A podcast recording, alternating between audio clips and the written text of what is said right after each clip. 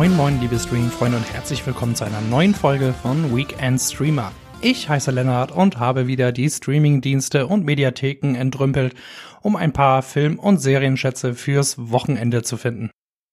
Auch diesmal starte ich wieder mit meinem Serientipp, den ich an die Comedy Minx auf RTL Plus verleihe.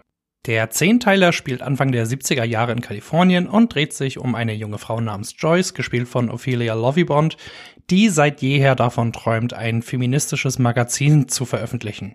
Bislang ist sie bei den Verlegern allerdings nur auf taube Ohren gestoßen. Bis sie den windigen Porno-Heftproduzent Duck trifft, der von Jack Johnson verkörpert wird und ein ganz anderes Motiv verfolgt. Denn er will der Erste sein, der Bilder von nackten Männern in einem Magazin veröffentlicht und den Titel Das Matriarchat erwacht ändert er in den schmissigeren Namen Minx, was so viel wie Luder bedeutet. Wer 70s Charme mag, kommt hier auf seine Kosten, denn die Serie von Alan Rappaport nimmt den damaligen Zeitgeist wunderbar auf und ist fantastisch ausgestattet. Wer guten Humor, clevere Dialoge, nach wie vor aktuelle Messages und sympathische Figuren sucht, findet in Minx ebenfalls eine gute Serie. Und wer nackte Männerhaut sehen will, kann das ebenfalls in der Comedy-Serie. Alle weiteren Serientipps bekommt ihr wieder in aller Kürze. Ebenfalls bei RTL Plus könnt ihr die Comedy-Serie Hacks mit Gene Smart sehen. Bei Netflix ist die zweite Staffel der Fantasy-Serie Fate The Wings Saga erschienen. Bei Amazon Prime Video ist der spanische Krimi A Private Affair mit Jean Renault gestartet. Und bei Sky und Wow könnt ihr jetzt wirklich die achteilige Dramedie Irma Webb von Olivier Assayas und mit Alicia Vikander sehen. Vor ein paar Wochen habe ich die Serie etwas verfrüht in mein Programm aufgenommen. Und nach dieser Beichte geht es weiter zu meinem Filmtipp der Woche. Und den findet ihr neuerdings in der Arte Mediathek. Mein Filmtipp geht nämlich an das deutsch-ghanaische Drama Borga von Jörg Fabian Rabe. Darin spielt Eugene Boateng den jungen Ghananen Kojo, der aus ärmlichen Verhältnissen stammt und nach Deutschland einwandern möchte, um ein Borger, ein reicher Onkel aus dem Ausland zu werden. Doch in Mannheim angekommen gerät Kojo schnell auf die schiefe Bahn, so hat er sich das nicht vorgestellt. Ich habe mir diesen Film ausgesucht, weil er thematisch mal etwas anderes ist und nicht so affektiert daherkommt. Stattdessen erzählt Borger seine Geschichte authentisch und mitreißend, zeichnet seine Figuren mit Tiefe und hat mit Eugene Boateng einen fantastischen Hauptdarsteller. Wer ein Netflix-Abo hat, kann den Film auch dort sehen. Meine sonstigen Filmtipps bekommt ihr wie gewohnt im Schnelldurchlauf. Dazu machen wir nochmal einen Abstecher zu Sky und Wow, wo ihr seit heute Scream anschauen könnt.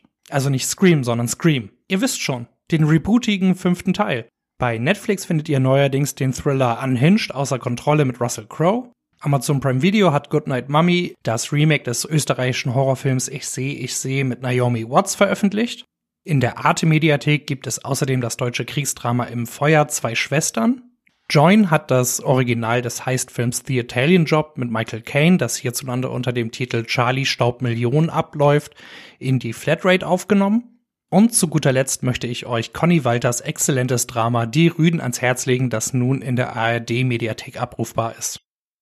Meinen Doku-Tipp findet ihr diesmal bei Netflix unter dem Titel Die Verbrechen unserer Mutter. Die dreiteilige True Crime Doku handelt von der Amerikanerin Laurie Vallow Daybell, die mehr und mehr dem Wahnsinn verfallen ist und gemeinsam mit ihrem zweiten Ehemann für den Mord an ihrem jüngsten Sohn, ihrer Tochter und der damaligen Frau ihres neuen Gatten angeklagt wurde.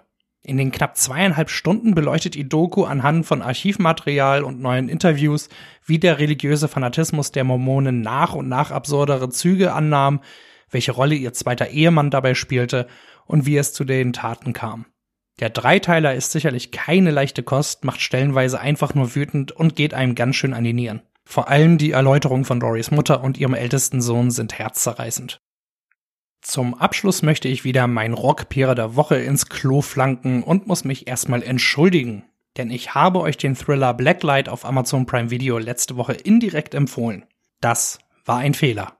Denn es handelt sich um einen 0815 Liam Neeson Thriller, der so spannend ist wie Farbe beim Trocknen zuzuschauen.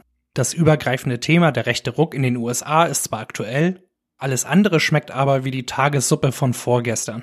Liam Neeson spielt durchaus ordentlich, aber halt den Mann mit ein paar besonderen Fähigkeiten, der eine Verschwörung aufdeckt. Hui, wie originell. Auch die Action ist in Ordnung, aber die Story ist so lahm, erwartbar und überraschungsarm, dass man lieber ein Nickerchen machen möchte. Und damit hätten wir es auch schon geschafft. Natürlich hoffe ich, dass meine Tipps etwas taugen. Ich wünsche euch jedenfalls ein paar gemütliche Tage vor dem Fernseher. Bis nächste Woche.